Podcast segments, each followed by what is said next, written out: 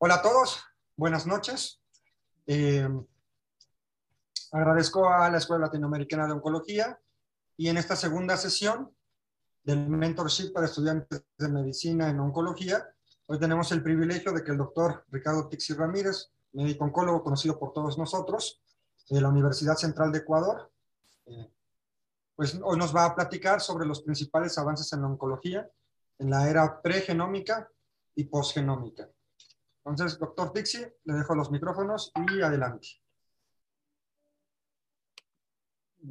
Gracias, Salvador, por la, eh, por la gentileza que tienen en poder compartir esta, esta noche y esperemos que intente resumir en unos 45 minutos una materia bastante extensa que creo que va a ser de mucha utilidad. Hoy por la noche he preparado una y le llama a esta conferencia los principales avances en oncología en la era pregenómica y en la era posgenómica. Y quizás un poquito de la experiencia he ido viendo cuáles son los avances más importantes que se ha ido dando en toda esta época. Y una de las cosas que creo que es importante es ir conociendo la base fisiopatológica del cáncer. Y eso ha ido abriendo los tratamientos y ha ido abriendo muchas posibilidades a este grupo de pacientes que tienen, e inclusive ahora podemos curar a algunos pacientes, porque el cáncer no hay que tener miedo, sino hay que enfrentarlo. Entonces voy a empezar. Eh, esa es una, esta es una diapositiva que me gusta eh, iniciar poniendo en mis, en mis pláticas, porque yo creo que en Latinoamérica o los países latinoamericanos debemos tener una lo ideal sería tener un, marco, una política nacional de cáncer, de donde todos manejemos una misma estrategia, una misma eh, protocolos nacionales, que, tengamos un marco legal, que tengamos recursos físicos, recursos humanos, que tengamos el acceso pues, a medicamentos, que haya comités de bioética, que haya docencia, que haya investigación, lo que nos falta. Últimamente tuvimos esta, estas últimas semanas sobre, hablamos bastante sobre docencia, las metodologías activas y también de investigación, que es muy importante. La parte de la, de la medicina preventiva, la parte curativa y la parte paliativa. Y, claramente estos tres brazos que, que hay que enfrentarle, eh, al, así tenemos que verle como es a la, al cáncer. Y en la parte preventiva eh, hay la prevención primaria, la prevención secundaria, y estamos convencidos de que si nosotros actuamos en el alcohol, en el tabaco, en el ejercicio, en la dieta, el estrés, en vacunación, en relaciones sexuales precoces, en contaminación ambiental, vamos a influir en, el, en, la, en, en, este, como en ese camino de la carcinogénesis. Y podemos tener, inclusive si influimos, se habla que si nosotros cambiamos en esta parte, el 70% podemos eh, cambiar también algo de la, de, la carcinogénesis, inclusive prolongar el ciclo de, la, de, esta carcinogénesis. Y después con un tratamiento muy exhaustivo, y estaba viendo, el otro día le mandaba con Anita sobre la epidemiología de, de Latinoamérica. Y y nos une próstata, pulmón, colon y recto, estómago, mama, cervix, piel, que podemos realizar una prevención secundaria. Unos están a favor, otros están eh, como en contra, pero se puede realizar eh, a través de una buena historia clínica y un, y un, manejo em, eminentemente con estudios que realicen la parte científica para poder diagnosticar más tempranamente. Cuando ya estamos en la parte curativa, eh, ya tenemos que, que, poner, como es ahí, la etapa del tipo de tumor. Hay una etapa 1, una etapa 2, una etapa 3, etapa 4, y de acuerdo a eso, eh, eh, ir combinando los tratamientos, tratamientos locales, podemos hacer cirugía, radioterapia, quimioterapia, anticuerpos monoclonales, inmunológico, pues terapia inmunológica actualmente, o sea, ya podemos ir combinando, eh, pero es muy importante en la parte curativa que todo tumor debe tener un estadio clínico y debemos combinar lo que es el TNM. Y finalmente, en la parte curativa, lo que debemos nosotros realizar es a través de guías de tratamiento que hay muchas guías de ESMO, NSCN, latinoamericanas o de los países que pueden uno adaptarse a nuestra realidad. Y algunos pacientes pasarán a la parte de la medicina paliativa, en donde el tratamiento no es curar, sino es dar un cuidado psicológico y espiritual. Entonces, hoy en la tarde yo voy a, eh, eh, voy a hablar sobre esta parte en la cómo hemos ido conociendo este, este salto desde la era pregenómica y a, y a la era posgenómica. Es muy importante que nosotros debemos, el cáncer no podemos manejar solos. El cáncer es un manejo multidisciplinario e interdisciplinario y debemos centrarnos en la calidad de vida que tienen nuestros pacientes.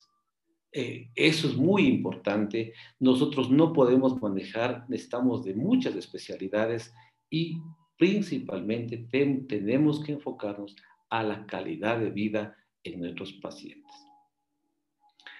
¿Qué vamos conociendo ya avanzando en, el tema? ¿Cuáles son las intervenciones que ha permitido estos grandes avances? Primero, vamos identificando la fisiopatología del cáncer. Después, estamos identificando los diferentes factores de riesgos prevenibles.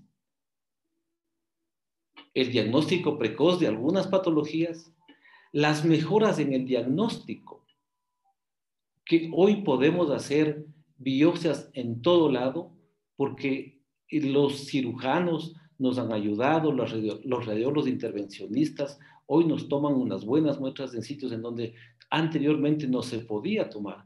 Hoy tenemos mejoras en el diagnóstico histopatológico, el patólogo nos ha ayudado muchísimo, la inmunistoquímica también nos está dando muchos datos para nosotros poder trabajar. Y también es una cosa muy importante, es el avance en el arsenal terapéutico. Entonces, estos cuatro, estos cinco pasos que, que tenemos ha hecho de que en el cáncer vayamos manejándole de mejor manera y vayamos encontrando en muchos países mayor etapas tempranas, etapas 1, etapas 2, pero en países latinoamericanos todavía lastimosamente tenemos etapas 3 y etapas 4. Pero en algunos tumores sí hemos ido avanzando. Entonces aquí tengo un, un primer video en donde uno se pregunta qué es el cáncer. Y el cáncer no es más que una cosa que se produce por alguna causa, un daño a nivel de la célula y principalmente en el núcleo, en donde tenemos el ADN, por alguna causa hay mutaciones, después las células comienzan a dividirse, a multiplicarse y en dos milímetros cúbicos comienza a aparecer el segundo mecanismo que es la angiogénesis. Posteriormente migran a través del torrente circulatorio, se adosan a la pared del vaso, salen al espacio, al sitio donde van a metastizar. Puede ser en cerebro, puede ser en pulmones, puede ser en hígado, puede ser en, en, la, eh, en hueso y ahí se sienta. Pero una de las cosas que vamos entendiendo poco a poco es que es una de una misma célula tenemos una heterogenicidad en el cáncer. Entonces, con, con ese conocimiento, ¿qué tratamientos nosotros hemos ido desarrollando? Primero hay el tratamiento local y hay un tratamiento sistémico.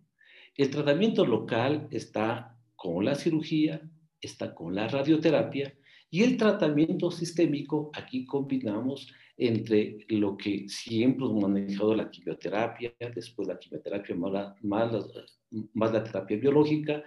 Hay eh, señales de traducción, terapia biológica, nuevos angiogénicos, pero ¿cuál es el objetivo principal de aquí? Evitar que el tumor realice metástasis.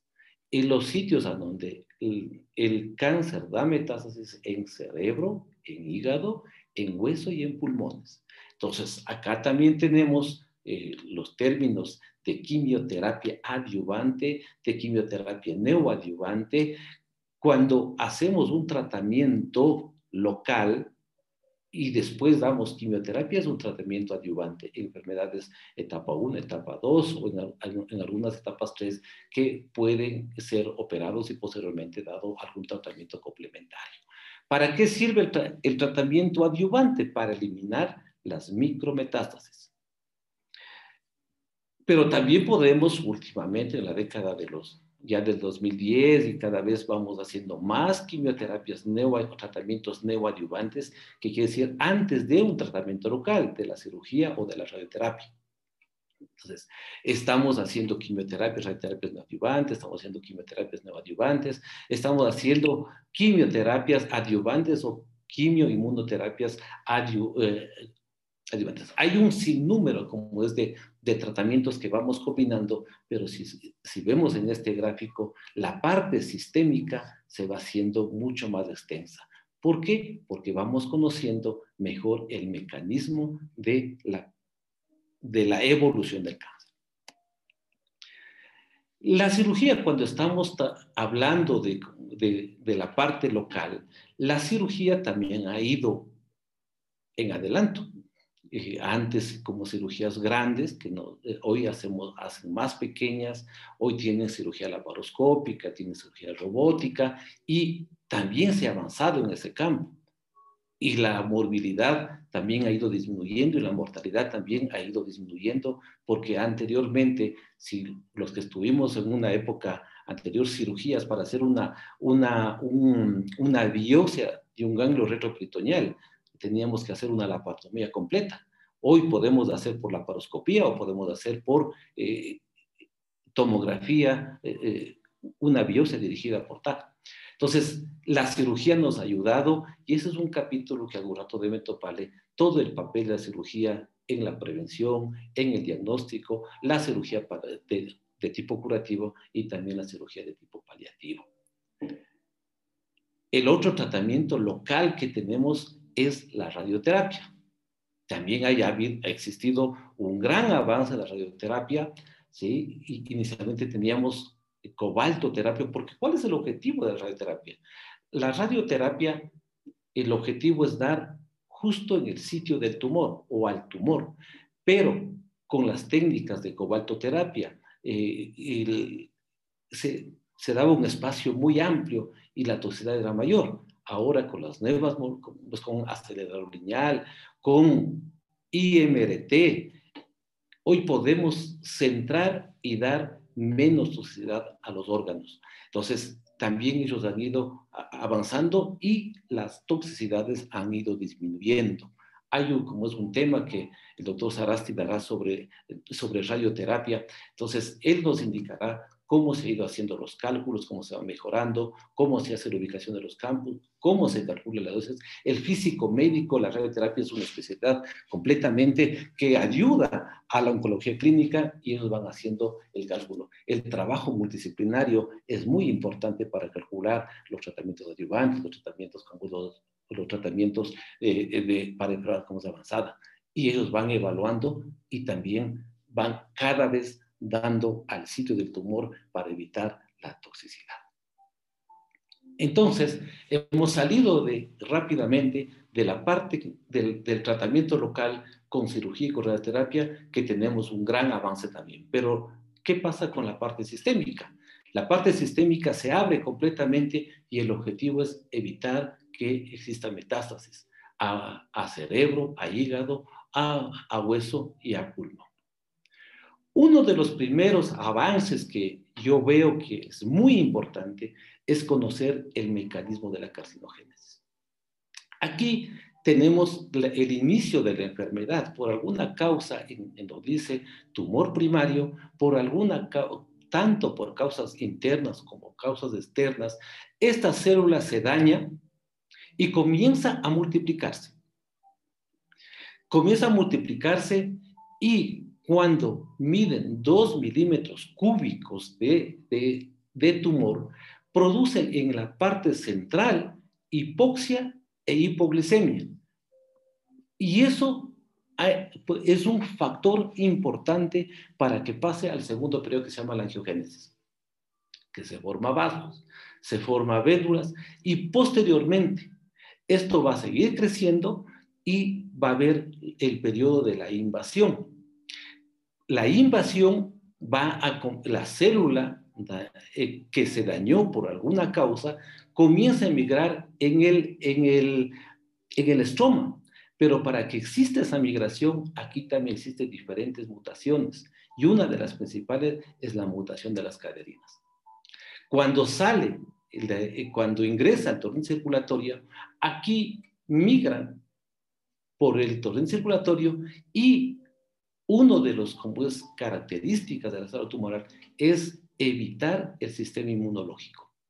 Por lo tanto, acá la célula no es fagocitada y migra en el torrente circulatorio para llegar a algún sitio, pegarse a través del vaso, después hacer la salida del vaso y posteriormente migrar a nivel al sitio que da las metástasis. Entonces, los tratamientos oncológicos, tanto con cirugía, con radioterapia o con los diferentes tratamientos sistémicos, lo que está tratando es de evitar que exista como es una, una siembra a distancia.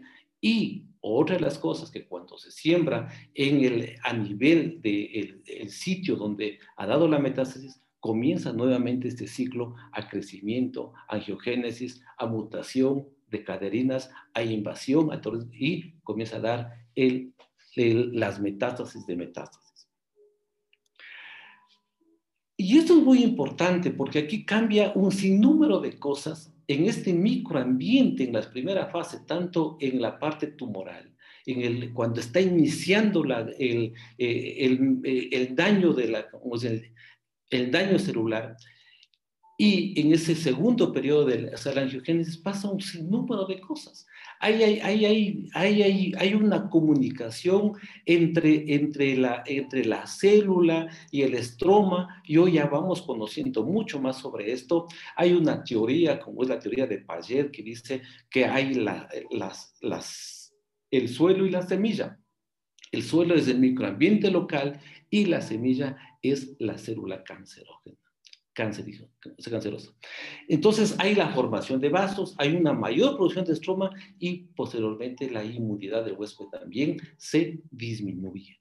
Entonces, en, esta, en estos dos primeros periodos pasa un sinnúmero de casos para que exista un, un proceso de metástasis tumoral que, con, que inicia con una vascularización amplia, con invasión local al estroma, que hay un desprendimiento y una embolización de la, pues, de, de la célula tumoral y una de las características que tiene es sobrevivir en la circulación. Algún momento debe detenerse, adherirse al endotelio, hacer la extravasación, proliferación y angiogénesis y nos va a dar las metástasis de metástasis. Al final terminamos teniendo en un fenotipo invasor del cáncer y aquí tenemos diferentes factores que puede la relación tumor y estroma con proliferación, migración, angiogénesis, producción de, de colagenasa, producción de, de, factor de crecimiento de las plaquetas, el factor de crecimiento del vascular. Pasan muchas cosas aquí y, y al final comienza a dar un fenotipo invasor en el paciente con cáncer. Entonces, así vamos, va creciendo todo como, todo como este espacio, pero una de las cosas que vamos viendo, cómo va viendo la interacción en los, con las diferentes especialidades. En el, en, el, en el primer paso tenemos la genética, porque en definitiva el cáncer es un daño genético. Tenemos la biología molecular, como ya vamos a ir explicando, y Posteriormente tenemos también los tratamientos con anticuerpos monoclonales, los antiogénicos y finalmente, como estamos, está apareciendo ya la parte de la inmunología para ir tratando de detener la migración. Y hoy estamos trabajando en estos tres periodos con diferentes moléculas, como lo vamos a ir viendo. Vean acá uno de los periodos que yo creo que considero como es que creo que es muy importante para que la célula de, metástasis es el periodo de la angiogénesis. El, el factor de crecimiento del arterio vascular, que inicialmente le conocíamos como un factor, pero después vimos que era una familia. Eh, hay diferentes receptores, diferentes, pero las células tumorales, cuando comienzan a crecer en 2 milímetros cúbicos, existe la hipoglicemia y la hipoxia, por lo tanto hay una mayor producción de vasos, de linfáticos, y eso al final le va a nutrir al tumor y posteriormente va a dar la migración y, la, y, las metástasis de metástasis. Entonces acá tenemos como es un video de cómo se va formando los vasos y para dar mayor ligación. Y es importante que en este periodo exista una mutación de caderinas para que comiencen a migrar y ingresar al torrente circulatorio y dar las metástasis de metástasis. Entonces, este periodo yo creo que es muy importante y el patólogo actualmente lo que nos dicen es que tenemos la invasión vascular, invasión linfática, es un factor de riesgo para recaída. Entonces, esto, esto, ha ido, esto hemos ido conociendo y esto sí nos va dando como esa información para seguir nosotros tratamiento. Otro avance que hemos tenido también, que es muy importante, es conocer el ciclo celular, determinar el ciclo celular. Y todos conocemos el ciclo celular, la fase G, la G1, la S, la G2, la M y la apoptosis. Pero ¿para qué nos sirvió? Y esto, conocer el ciclo celular también nos ha ayudado para hacer tratamientos. Hoy tenemos las ciclinas dependientes de, como de SINASA, pero lo más importante que nos sirvió conocer esta parte es desarrollar todo el arsenal de la quimioterapia. Y aquí tenemos toda la quimioterapia que nosotros podemos influir a nivel de, cómo destruir a células tumorales. Diferentes familias, diferentes, y hemos ido combinando. Hemos pasado desde la monoquimioterapia, de la poliquimioterapia, de la quimioterapia en dosis densas. Estamos pasando de la, eh, eh, estamos dando quimioterapia como es en dosis metronómica, quimioterapia en altas dosis. Hemos ido explorando las combinaciones de, diferentes quimios, de diferentes familias, porque estamos actuando en diferentes partes del ciclo celular. Este, como es, este es una... Eh, a veces yo me he preguntado cuando nosotros estamos viendo acá, ¿qué más tenemos que hacer en quimioterapia?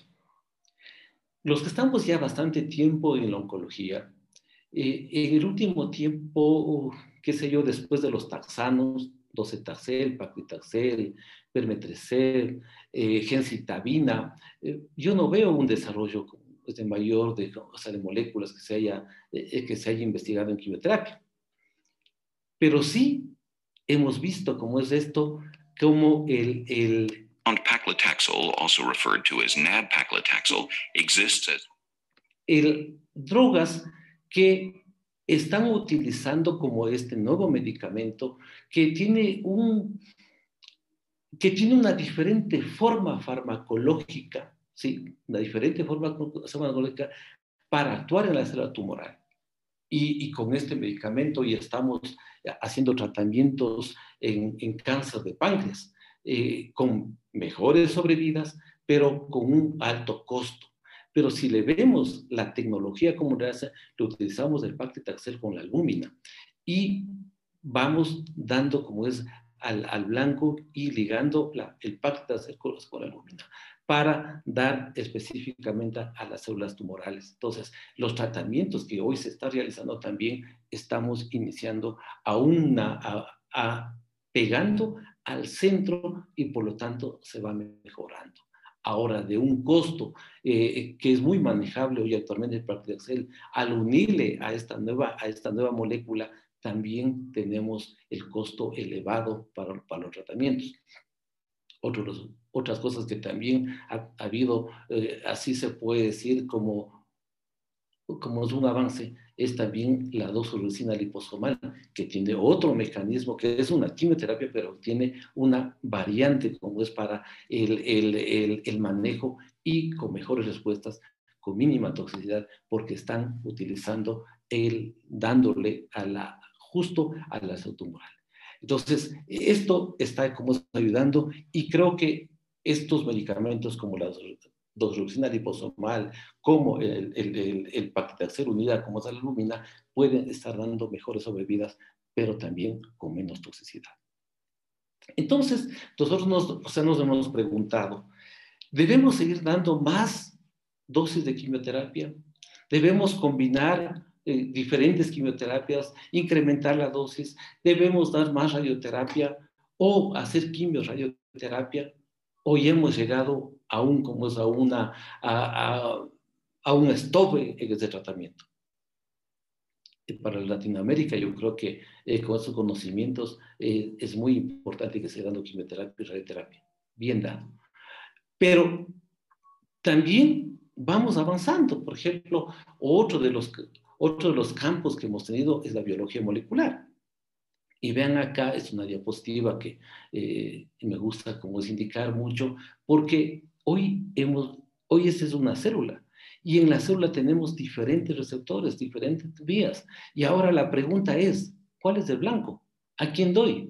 En el, en el año 1998, 99, en donde comenzó a aparecer este, como estos, estos avances, y bloqueando un receptor, bloqueando una vía, se decía que posiblemente vamos a controlar el, al cáncer, pero no fue así, porque se activan por otras vías y cada vez vamos conociendo más y más y más, así como esta, como la vía del EGFR con la mutación del Carras. Y vemos acá cómo se ha ido, cómo se investigando, y, aquí tenemos los diferentes en cáncer de renal metastásico, por ejemplo, hay un, casi un 70% de la mutación del EGFR, una sobreexpresión del, del, del así como el cáncer de páncreas, así como el cáncer de pulmón. Entonces, cada vez vamos viendo que, y esto al final ya vamos a ver cómo se va guiando a los tratamientos, pero se va investigando. Vean acá también tenemos otro que es muy importante para el manejo del linfoma, el rol del BRAF en la vía de señalización. Entonces, crecimiento celular, proliferación celular, diferenciación celular, y cuando hay la mutación, esto se altera completamente. También ya tenemos moléculas pequeñas, inhibidores de tirosinquinasa, que se encuentran dentro de la célula entonces, esto, estos avances también son muy importantes porque estamos dando a, una, a un tratamiento eminentemente de tipo personalizado. Todas estas, todas estas investigaciones en cáncer ya estamos aplicándole a la parte terapéutica a través de técnicas moleculares, genéticas, que hemos ido reconociendo. Primero que hay factores de crecimiento que hay señales de traducción, que hay genes supresores de tumores, que hay oncogenes, que hay angiogénesis, que hay metástasis, que hay apoptosis, que hay control del ciclo celular. Y ya se han ido desarrollando nuevas terapias de cáncer o los tratamientos al blanco, que ya lo venimos realizando desde el año 98, 2000, ya tenemos esos tratamientos. Entonces hemos ido avanzando. Vean acá dos cosas muy maduras que eh, se ha ido viendo como es en el tiempo. Es la, ampliación y la sobreexpresión del HER2 en cáncer de mama. 20 a 25% de, de pacientes con cáncer de mama tienen esta sobreexpresión. Pero ¿para qué me sirve esta sobreexpresión? Esto me dice que que cuando hay una sobreexpresión hay un incremento en la síntesis del ADN. Hay un mayor porcentaje de crecimiento celular. Se vuelve la célula, tiene un mayor porcentaje de potencial metastásico. Por lo tanto, estamos en pacientes con cáncer de mama que expresan HER2, tenemos una enfermedad regresiva y de pobre pronóstico. Esto se ha aplicado ya a la clínica. Esto ya hemos aplicado a la clínica. Y esos estudios, vean, en el año 2002 aparecieron este estudio en adyuvancia. los estudios, cuando todos los pacientes, eh, cuando las pacientes, eh, cuatro grupos, ¿sí? cuando tienen la expresión de HER2, vamos combinando diferentes esquemas de quimioterapia. Aquí tenemos doxorubicina, ciclofosfamida, cuatro ciclos para hacer semanal. Acá como estamos como administrando cada 21 días y cada semana, que es otra forma de dar quimioterapia, pero le va combinando en el brazo 2, le damos el, el paclitaxel semanal, pero le damos trastuzumab.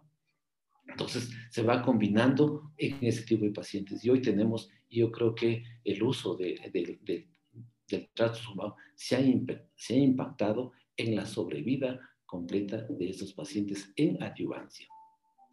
Otro también que, que, también es muy maduro ya es en los linfomas. En los linfomas hay el CD20, que identifica al linfocito, al linfocito B. Y tenemos una molécula que es el rituximab, que va y que bloquea específicamente a, a, a ese receptor y al final produce una lisis tumoral por tres mecanismos. Una, eh, la cadena del antígeno-anticuerpo, del complemento y finalmente de la apoptosis. En este tipo de pacientes, cuando nosotros utilizamos tratamientos a este, estamos dando al blanco. Al blanco específicamente se hace mucho más específico y se hace un tratamiento dirigido con toxicidad, eh, porque eh, una, una toxicidad aceptable que no porque damos exclusivamente a la célula tumoral. Este es otro avance importante, el ciclo inmunológico del cáncer. Y como les digo a mis residentes, les digo, vean, ustedes en este en este paso del ciclo celular, de, la biología molecular, de, la, de la parte como es del, del mecanismo de carcinogénesis, ustedes están llegando a una parte que es el ciclo inmunológico. Y en el 2013, ¿sí? aquí ya se describe el ciclo inmunológico, ¿no? Le conocemos adecuadamente. Entonces, ¿qué se está haciendo en definitiva? Se está haciendo mucha investigación. Aquí tengo un sinnúmero de investigaciones en esos diferentes pasos para llegar a, la, a activar para que la, nuestra inmunidad actúe y pueda destruir a la célula tumoral. Y acá tenemos en el punto 7 la muerte, aquí tenemos el pembrolizumab, que es un medicamento que ya está en uso y que puede estar dando mejores sobrevidas, pero igual, nuevamente, el costo. Y no sé si es que únicamente necesitamos, así como le ponía, si es suficiente quimioterapia o podemos combinar, hoy deberíamos combinar quimioterapias, radioterapias, eh, eh, quimioinmunoterapia, como ya estamos viendo en el tratamiento eh, oncológico actual. Ve acá tenemos otro video en donde en donde cómo se ve que se activa la célula, se activa la célula y al final termina siendo eh, la, fagocitosis. Y, la, y, claro, por supuesto, va a haber una muestra y vamos a mejorar la sobrevida. Igual, eh, entonces, estos avances también estamos trabajando, si vemos en, la primera diapositiva que decía el mecanismo de, de la carcinogénesis, podemos actuar a nivel de eh, la circulación y destruir la célula tempranamente con nuestra propia inmunidad. Y este es un campo, así le estamos dando una, una, una visión rápida de cómo actúa la, la, inmunoterapia, pero aquí hay muchas cosas que se puede conversar e inclusive puede haber eh, mucho tema, no de dos minutos, como lo estoy diciendo, sino de un gran congreso y, años de estudio para entender algo más sobre esta enfermedad. No es nada nuevo la inmunoterapia, ya fue descrita como es en el año 1909 y lo, y lo conocían como la bala mágica, pero ha tenido que pasar tantos años para ir desarrollando y hoy actualmente ya estamos tratando y ya tenemos desde 2013 este como es avance y muchos pacientes están con buenas sobrevidas. Y esto es una cosa que ya vamos entrando a todo el mundo de las ciencias ómicas. Acá tenemos la metabolómica, la transcriptómica y eh, la proteómica y la genómica. Eh, en los años posteriores iremos, irán encontrando tratamientos específicos para estos sitios. ¿sí? Eh, porque, y esto posiblemente va a cambiar va a cambiar la, y vamos a tener mejores sobrevidas de los pacientes. algo que se va desarrollando, la genómica eh, y la proteómica, están encontrando eh, rutas moleculares eh, para el desarrollo y producción del tumor, la, identificación de biomarcadores que pronostican la progresión del, del cáncer. Entonces, estas ciencias ómicas en lo posterior también dará mucho que hablar y tendremos diferentes tratamientos allá para, para este tipo de pacientes con cáncer. Año 1998, Science indicaba, decía, que la revista, como es, encontraba y declaraba el conocimiento del proyecto genoma, humano, que creo que es de esos otros avances y pasamos de una era pregenómica a una era posgenómica. ¿Qué se ha avanzado en el año 2000, 2006? Se comienza a hacer el atlas genómico del cáncer. Y hoy actualmente ya se tiene la, identificado casi todos estos tipos en dónde está el daño genético. Y posteriormente tendremos que hacer un tratamiento dirigido a este sitio de, de, daño en el ADN. Entonces, este gran avance del proyecto, del proyecto de genoma humano ha hecho que hoy conozcan y que comiencen a hacer tratamientos también hacia allá, ya en estudios de experimentación. Eso también he ido desarrollando, que por qué la genómica es importante y por qué vamos a pasar a una medicina de precisión. Si nosotros vemos eh, que anteriormente hacemos, hacemos tratamientos con cirugías, con radioterapias, pero ya en, el manejo sistémico estamos viendo todos estos cambios y poco a poco estamos viendo también que necesitamos tratamientos personalizados. Entonces, un mismo tumor tendrá, un mismo tumor puede tener diferentes tipos de tratamiento. Ya lo estamos viendo, ya lo estamos, ya están haciendo los paneles bio, de biomarcadores. Estamos identificando, y aquí he puesto solo cinco tumores, en donde, como es en donde ya ya tenemos identificado cosas, identificado mutaciones, ya tenemos paneles de biomarcadores y eso nos está dando también, eh, la, nos está dando información para nosotros poder hacer tratamientos. En donde se hace a través de las, en las, en las biopsias inicial, se puede hacer estas diferentes eh, esos diferentes estudios para nosotros como médicos oncólogos poder dar tratamientos específicos. Y cuando recaen los pacientes, también se debe hacer revisiones, puede, puede cambiar, puede cambiar también estos marcadores y el paciente beneficiarse de algún tratamiento. Vean acá, únicamente topé dos tumores solo para ver la complejidad que se va haciendo en, en, en cáncer. Acá tengo por inmunizoquímica, nosotros al cáncer, al cáncer de mama le podemos subdividir en cuatro tipos, luminal A, luminal B, G positivo y triple, negativo. Pero ahora, por, por perfiles genómicos, al triple negativo le puedo subdividir en cuatro. Basal I1, basal 2, androgénico y mesenquimatoso. Pero cada uno va a tener un tipo de tratamiento y los que se, mejor se inician, porque cuando ya vamos viendo en los tratamientos, los que hacemos tratamientos, vemos que un paciente triple negativo responde mejor y un paciente triple negativo no responde bien. Entonces, hoy con esos perfiles estamos, estamos apuntando a un mejor tratamiento, a un tratamiento personalizado. Y esto, como es esto, también hará de que al, al subgrupo de tratamiento de triple negativo tendremos también una sobrevida diferente en ese, en ese grupo de pacientes. Vean acá también otra de las cosas que, eh, que se ha ido como avanzando es en cáncer de pulmón. ¿Cuáles serían las opciones para hacer un tratamiento de primera línea?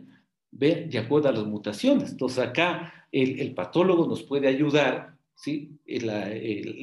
a determinar si es que hay una mutación del EGFR, del LK, del ROS1, MED, VIRAL, RED, y nosotros podremos personalizar el tratamiento. Nuevas moléculas. Entonces, este avance, esta medicina de precisión, nos está ayudando para identificar pacientes que posiblemente ya no trabajemos sí por el estadio, sino por la mutación y tengamos que dar tratamientos muy específicos como acá viene, ¿no? Acá usted tiene la mutación del EGFR, y de preferente osimertinib.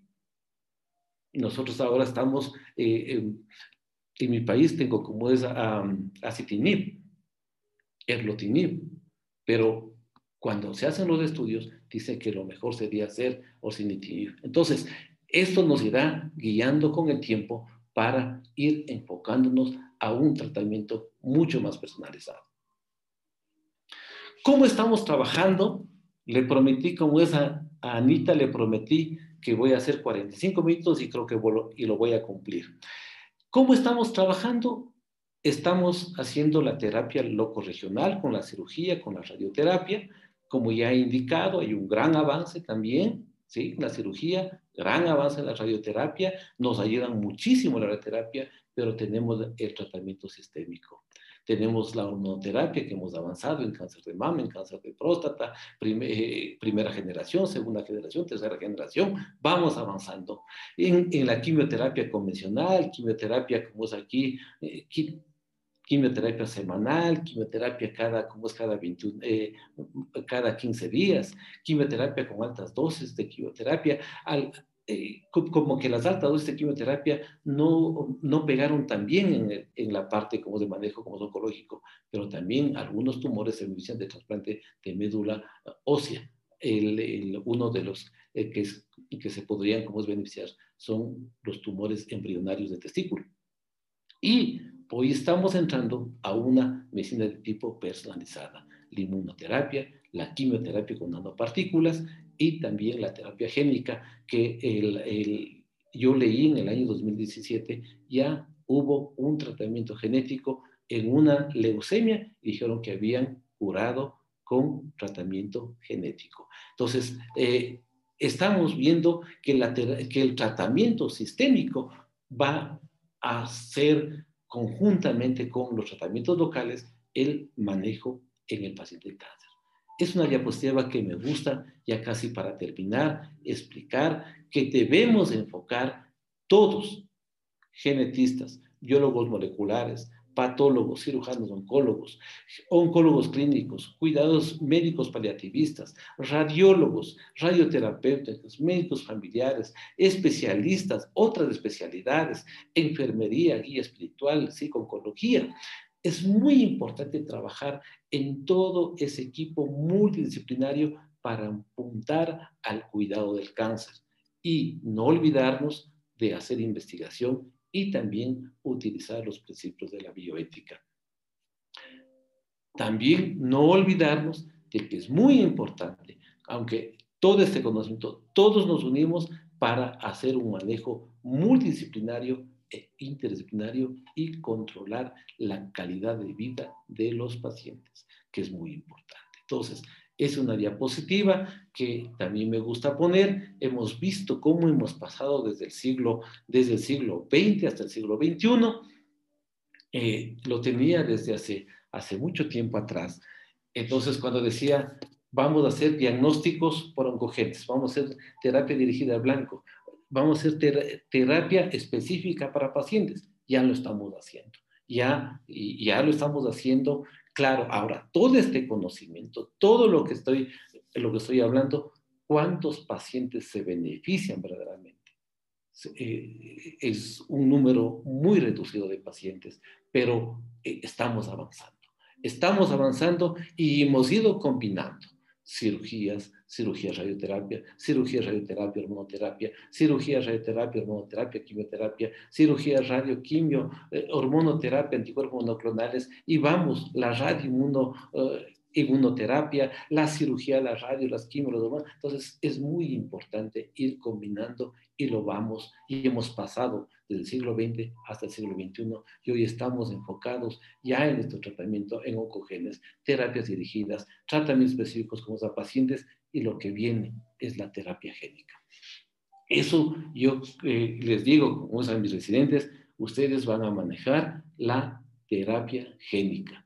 Posiblemente la inmunoterapia ya lo estamos manejando nosotros, pero la terapia génica creo que no sé en qué tiempo venga, pero ya está y ya hay tratamientos, mucho más con el proyecto del Atlas del Genoma del Cáncer. Yo creo que eso se va a venir y también el beneficio de pacientes que va a tener no sé qué número de pacientes sean los que se benefician de este tratamiento.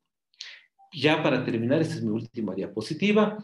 ¿Qué debemos, como es, qué debemos saber? Que estos, estos avances que nos ha permitido el, mecanismo de la carcinogénesis, el ciclo celular, la biología molecular, la terapia, eh, la, parte, eh, la parte genética, el ciclo inmunológico de cáncer, nos está dando un tratamiento específico para pacientes. Entonces, volviéndonos a la primera diapositiva, la conocer todos estos mecanismos, conocer todas estas, eh, como es, todas estas, estas diferentes eh, expresiones a nivel de la célula, hacen que hemos ido avanzando en el manejo oncológico y hoy tenemos tratamientos que mantienen calidad de vida, que mantienen, que mejoramos sobre vida, pero con altos costos de tratamiento, que es muy importante.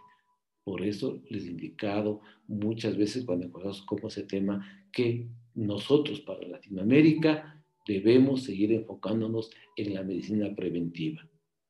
Todas estas moléculas nuevas, sin olvidarnos en todos esos avances, debemos enfocarnos en la prevención primaria y en la prevención secundaria. Porque ¿cuántos pacientes con estas nuevas moléculas, con estos nuevos tratamientos, se puede beneficiar? Y nosotros sabemos que se benefician sus pacientes, pero no tenemos todos los recursos para manejar a ese tipo de pacientes. Así que ahí, hasta aquí, muchas gracias por, eh, me he tomado, me pasé un minuto, eh, dos minutos como He intentado hacer lo más eh, sucinto para la conversación. Así que gracias, gracias por escucharme y eh, estoy a, la orden de preguntas. Gracias. Muchas gracias, doctor este, Tixi. La verdad que excelente presentación, eh, yendo desde las partes básicas de la oncología para conocer sobre todo toda la fisiopatogenia de la célula tumoral, ¿no? De forma excelentemente resumida. Doctor, tenemos varias preguntas. Eh, una de ellas nos comentan, referente al medicamento utilizado en la quimioterapia paclitaxel, esta se encuentra disponible en, Ecuador, en México, y si el costo es accesible. Esa es una de las eh, Sí, sí, sí. Sí tenemos disponible en el Ecuador. Eh, lastimosamente el costo está alrededor de unos 8 mil dólares. Ok, perfecto. No sé qué eh, pasa en México.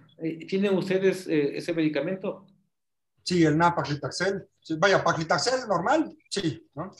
y este, Napa-Clitaxel también, más o menos aquí tiene un costo alrededor como de unos 26 mil pesos, que es alrededor como de unos eh, mil dólares, mil quinientos dólares, más o menos. Más o menos. diferencia? Sí, sí, sí, Depende ya de muchas marcas que están saliendo y que intentan, este, pues un poco de ser más accesible el costo para los pacientes. Muy bien. Eh, otra pregunta que tenemos es sobre, em, eh, dice Cristian Hidalgo, buenas noches doctor. ¿Cree que las investigaciones en oncología deberían centrarse en la terapia inmunológica que ha demostrado ser prometedora en los últimos años? Em, a ver, eh, y eso es lo que nos queda para Latinoamérica. debemos formar grupos de investigación para que estas moléculas el doctor, em, no me acuerdo, también es profesor de ELO de, Brasil, él demostraba de que él hacía investigación y que era la única forma para acceder a este tipo de moléculas. Em, doctor Schwarman. Él. Y, el, doctor Barros, Barros también. Claro, él, él nos indicaba que era la única posibilidad para, para Latinoamérica hacer estudios que de, no sé, fase 2, fase 3, y, pero hay que unirnos, hay que unirnos. Y claro, si, si pudiéramos como nosotros, como realizar, adelante. Ok. Sí, yo creo que también aquí agregando un poco a la, a la pregunta, yo creo que vaya, si bien la inmunoterapia ha tenido muy buenos resultados, eh, la verdad es que no es para todos, ¿no? y en muchas de las ocasiones eh, detectar a lo mejor, y sucede mucho en cáncer de pulmón, el identificar a lo mejor un driver o una alteración genética, pues tiene mucho más peso que darle prioridad a la, a la inmunoterapia. ¿no? Entonces no es para todos, si bien es cierto que se ha intentado de demostrar eh, varios biomarcadores para tratar de elegir a quién es el paciente eh, idóneo para inmunoterapia, la verdad es que todavía yo creo que falta mucho en la investigación y que poco a poco se ha ido avanzando en encontrar los mejores biomarcadores para hacer una medicina más personalizada. Bien, tenemos otra pregunta, doctor, de Andrés Navarro, que nos comenta, eh, buenas noches con todos. Mi pregunta es, ¿en qué tipos de cáncer se puede emplear como tratamiento el paclitaxel y qué tan buenos resultados de tratamiento se obtienen? No sé si se refiere al paclitaxel o, o al napaclitaxel en específico.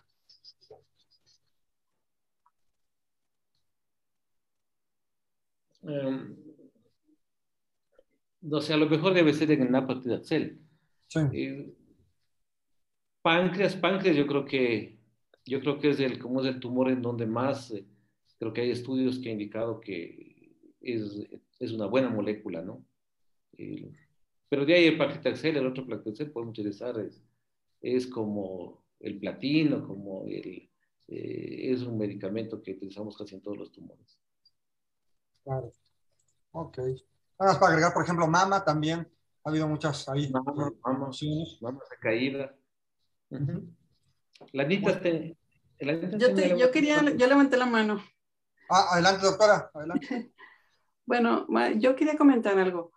Eh, esta clase que, que, ha dado el doctor, habitualmente yo la doy en, en, la segunda clase y la tercera clase. Y en la segunda clase, que la primera parte que dio el doctor, la tituló Biología de la célula tumoral. Y prácticamente, doctor, es lo mismo que usted dijo. O sea, yo podría decirle que, que me copió las diapositivas. y este, y bueno, la segunda parte que es pues principios de tratamiento. Y pues nada más agregar de la biología de la célula tumoral es que, que para que aparezca la primera célula con una transformación maligna, se requieren al menos cinco mutaciones en oncogenes o genes supresores de tumor o genes de reparación y pues ya lo que usted mencionó, ¿verdad? Empieza la duplicación celular y a los 2 milímetros cúbicos, em, teóricamente empieza la angiogénesis. Y ya de allí hay una cosa que sucede con los tumores según el linaje celular. Si hay tumores que tienen, eh, aprovechan esta angiogénesis y empieza la diseminación hematógena, como por ejemplo sería melanoma, coriocarcinoma o mama, que lo hacen muy tempranamente. Y hay otros tumores que empiezan a crecer más localmente o bien su diseminación es, es más por los vasos linfáticos, hacen más locorregional, local y, y ganglionar, como sería el cáncer cervicouterino o los tumores de cabeza y cuello. Y esto finalmente tiene implicaciones en tratamiento, ¿verdad? Bueno, ahorita no, no, los vamos a tocar, pero si revisan los tratamientos que hemos visto en, la, en las clases que hemos visto de residentes, eh, hay un tratamiento para enfermedad locorregional y los tumores que se comportan con más locorregionales y los que tienen más diseminación sistémica. Y otra cosa es el trofismo. El trofismo es por qué algunos tumores tienen más predilección por unos órganos, por metastatizar a unos órganos que a otros, y por qué, bueno, colon puede ser que a lo mejor lo haga nada más a hígado, o sea, su primer sitio de metástasis, o próstata a hueso. ¿eh? Entonces se le llama trofismo y todavía no se conoce bien cuál es el mecanismo por el cual sucede. Y otra cosa, pues la tasa de duplicación, que los tumores que tienen una tasa de duplicación más rápida, como sería cada 48 horas para algunas leucemias o 7 días para germinales, son más susceptibles de ser tratados con quimioterapia.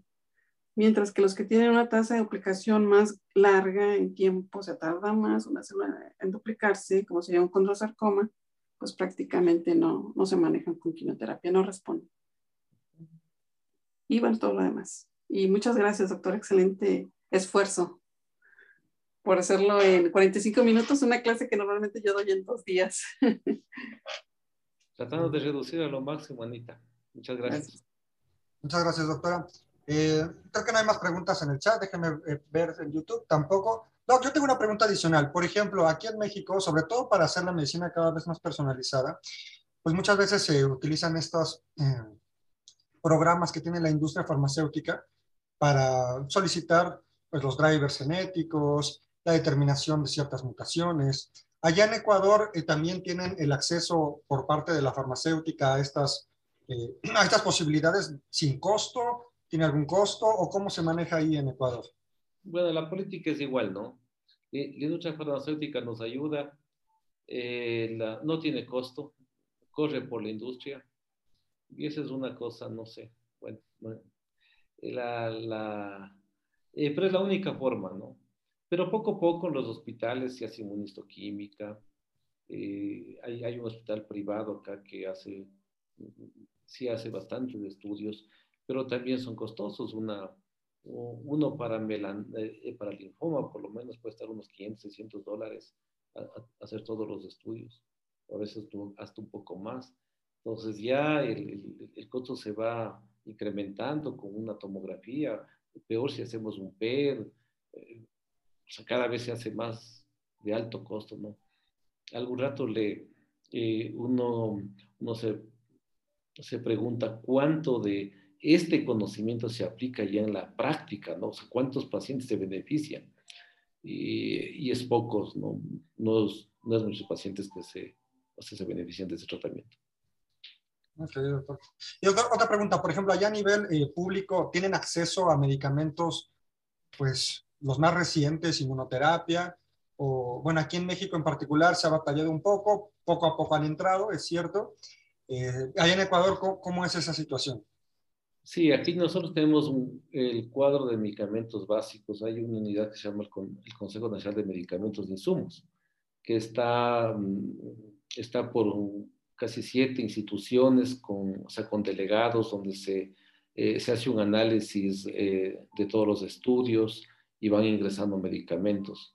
Eh, sí tenemos, tenemos trastuzumab, tenemos rituximab, tenemos unitinib, hay, eh, hay erlotinib, hay acinitinib, eh, imatinib, sí algunas, hay, hay, hay bortezomib, lenalinomida, poco a poco van ingresando de acuerdo al análisis que se va realizando dentro de la comisión y se va mm, asentando en un documento que es el cuadro de medicamentos básicos. Ahora, el problema es la, em, el rápido, la rápida aparición de moléculas.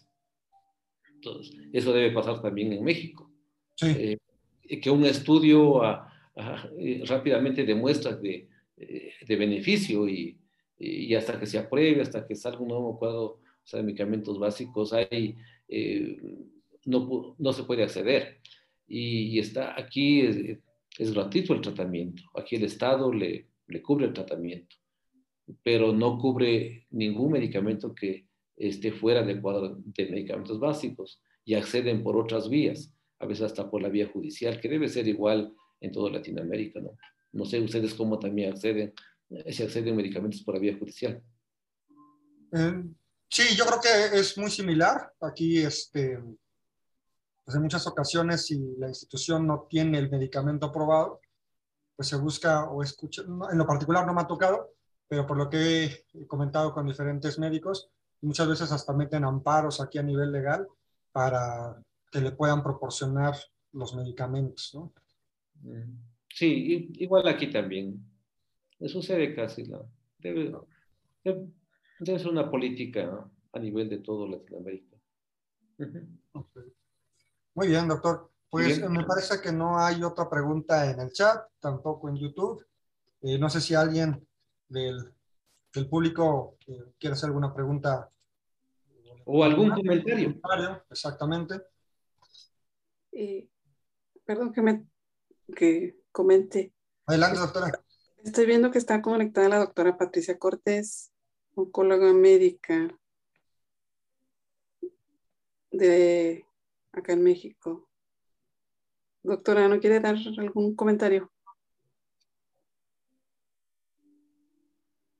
A lo mejor. No. Bueno, claro que sí, Anita. Ah, buenas noches. Ay, buenas noches. claro que sí. Muy buenas noches. Felicidades por este, por esta magnífica presentación y por todo ese esfuerzo de doctor Tixi y a todos los organizadores y coordinadores. Efectivamente, aquí en México, pues sí se da para la institución donde yo trabajo, que es una institución gubernamental, sí es frecuente que nos, que nos demanden directamente, que nos demanden por ese, por ese uso de medicamentos, aunque tenemos una gran mayoría de terapias blanco y seguimos como el doctor Tix y como todos ustedes han comentado, eh, seguimos con apoyo de la industria para hacer estos test genómicos directamente para el uso de nuevas terapias. Y sí tenemos, es, la verdad es que la institución es noble, pero aún así nos faltan algunos medicamentos y somos sujetos de demandas, igual que todos ustedes, o quizá un poco más presionados. Eh, pero bueno, gracias a esa situación también se han logrado incorporar al cuadro básico muchos medicamentos, por eso es que la institución sí los tiene. Eh, ahora lo más importante pues es eh, los tratamientos, individualizar, por supuesto, a cada paciente es fundamental. Eh, si bien las terapias son, son adecuadas para, para muchos pacientes, hay que siempre seleccionar al subgrupo de pacientes que se va a beneficiar más, indiscutiblemente, como todos lo hacemos realmente. muchas gracias. un gran gusto y un abrazo. Igualmente, Anita, igualmente a todos, felicidades por este gran esfuerzo. Gracias. Gracias. El doctor Maldonado. Adelante, doctor Iván. Hola, buenas noches. ¿Se me escucha? Sí, Iván. Doctor Tixi, ¿cómo está? Doctor Salvador, doctora Anita. Buenas noches a todos. Felicitaciones, doctor Tixi, por su interesante pues eh, plática y nada más, eh, bueno, felicitarles y tal vez complementando un poquito para, para los chicos, para los alumnos. Eh, definitivamente la oncología moderna pues ha, evolucionado, ha cambiado de, una, de un tratamiento no selectivo basado antes en quimioterapia citotóxica, eh, con toxicidades pues obviamente a veces inevitables, ahora un tratamiento pues más personalizado, individualizado y creo que se podría resumir esto en el uso de biomarcadores, ¿no? Biomarcadores eh, pronósticos y en el caso del tratamiento predictivos de que va a funcionar alguno de los tratamientos que vamos a utilizar. Entonces, esto no puede ser discriminado, ¿no? Ni la inmunoterapia, ni la terapia blanco. Tenemos que tener biomarcadores predictivos de que esto va a tener un beneficio y, qué, y qué tan, de qué magnitud va a ser ese beneficio. El problema un poco y de lo que justo comentan ustedes es que esos biomarcadores predictivos de beneficio de una terapia, pues ya no solo es el receptor de estrógenos que nos dice si va a funcionar el tamoxifeno o el bloqueo hormonal, sino que cada vez son justamente estudios eh, genómicos, perfiles de expresión genómica, estudios de mutaciones, vías de señalización que tienen su costo. Cada vez vamos haciendo más estudios de Next Generation Sequencing, por ejemplo, tal vez no en primeras líneas, pero ya en pacientes que no tienen algunas eh, líneas de tratamiento por, por las guías, eh, estudios de PDL1 para poder usar inmunoterapia, pero están justificados realmente porque necesitamos seleccionar bien al paciente y de hecho en algunos casos todavía no sabemos cuál es el mejor biomarcador para poder utilizar inmunoterapia, por ejemplo. De esto se discute mucho. Hasta ahorita tenemos PDL1, TILS, tal vez eh, para inmunoterapia, pero sin embargo no todos los pacientes se benefician. Hay diferencias en la neoadyuvancia o en enfermedad metastásica, por ejemplo, en cáncer de mama negativo, en donde pues el PDL1 no parece ser tan buen eh, biomarcador tan completo, porque en el uno tiene relevancia y en el otro no. Entonces, creo que sí, coincido totalmente, pues eh, es un poco problemático el acceso desde la parte diagnóstica que en Ecuador, el doctor Salvador que preguntaba, pues obviamente mandar a hacer un panel de, mutaciones, eh, incluso los biomarcadores ahora son mutaciones germinales, ¿no? Hablando, por ejemplo, en cáncer de mama, tener un BRCA1, un BRCA2, para utilizar la PARIF sería buenísimo desde el principio, pero obviamente los costos son los que nos ponen las, limitantes y ya no solo en enfermedad metastásica, sino también en enfermedad temprana, ¿no? En adyuvancia, algunos estudios que tenemos ya para utilizar moléculas que impactan la sobrevida del paciente, incluso ya en, el escenario, en el terreno eh, eh, curativo. Entonces, eso nada más quería agregarles, pues obviamente no es todos los tratamientos para todos, usar biomarcadores para poder personalizar el tratamiento. Y gracias, pues gracias por, por la atención. Buenas noches. Muchas gracias, doctor Iván. Muy bien. Y bueno, también me gustaría dar un comentario extra que pues realmente nos enfocamos muchas veces en el, en el propio paciente, ¿no? Sobre los biomarcadores.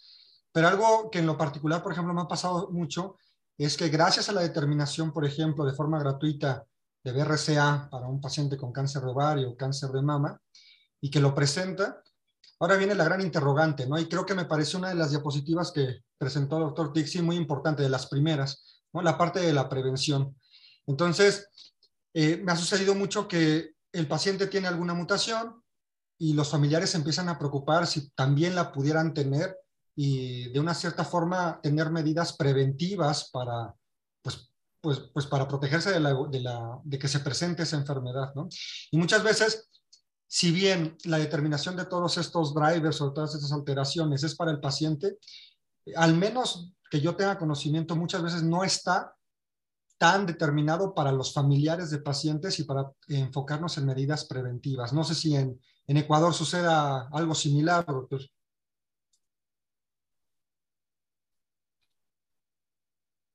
Mm, sí, sí, sí. Creo que tenemos la misma realidad. Sí, hay, hay pacientes que vienen como a la consulta y dicen, quiero que me hagan todos los estudios genéticos. ¿Alguien creo que quiere conversar? No, no sé. Edwin, tal vez. No, ah, no, este, solamente sumarme a la felicitación, Ricardo, de la exposición, a los aportes que han hecho los colegas. Qué gusto compartir nuevamente estos conocimientos, sobre todo con la gente que está en formación y esperamos que sea de muchísima utilidad para ellos. Un abrazo, un saludo a todos ustedes, nada más. Gracias, Edwin. Muy bien. Pues creo que no hay más comentarios ni preguntas. Eh, bueno, hay otro comentario. Gracias, doctor, por la excelente ponencia y su gran esfuerzo. Y me parece que ya no hay más. Bueno, pues le agradecemos mucho, doctor Ricardo Tixi, por la excelente presentación. Eh, gracias a la doctora Castruita, a todos los, los que nos pudieron acompañar en este evento. Y eh, bueno, los esperamos en nuestra próxima sesión. Que pasen buena noche. Gracias. Hasta luego. Gracias. Gracias a todos. Un abrazo. Buenas noches. Buenas noches a todos.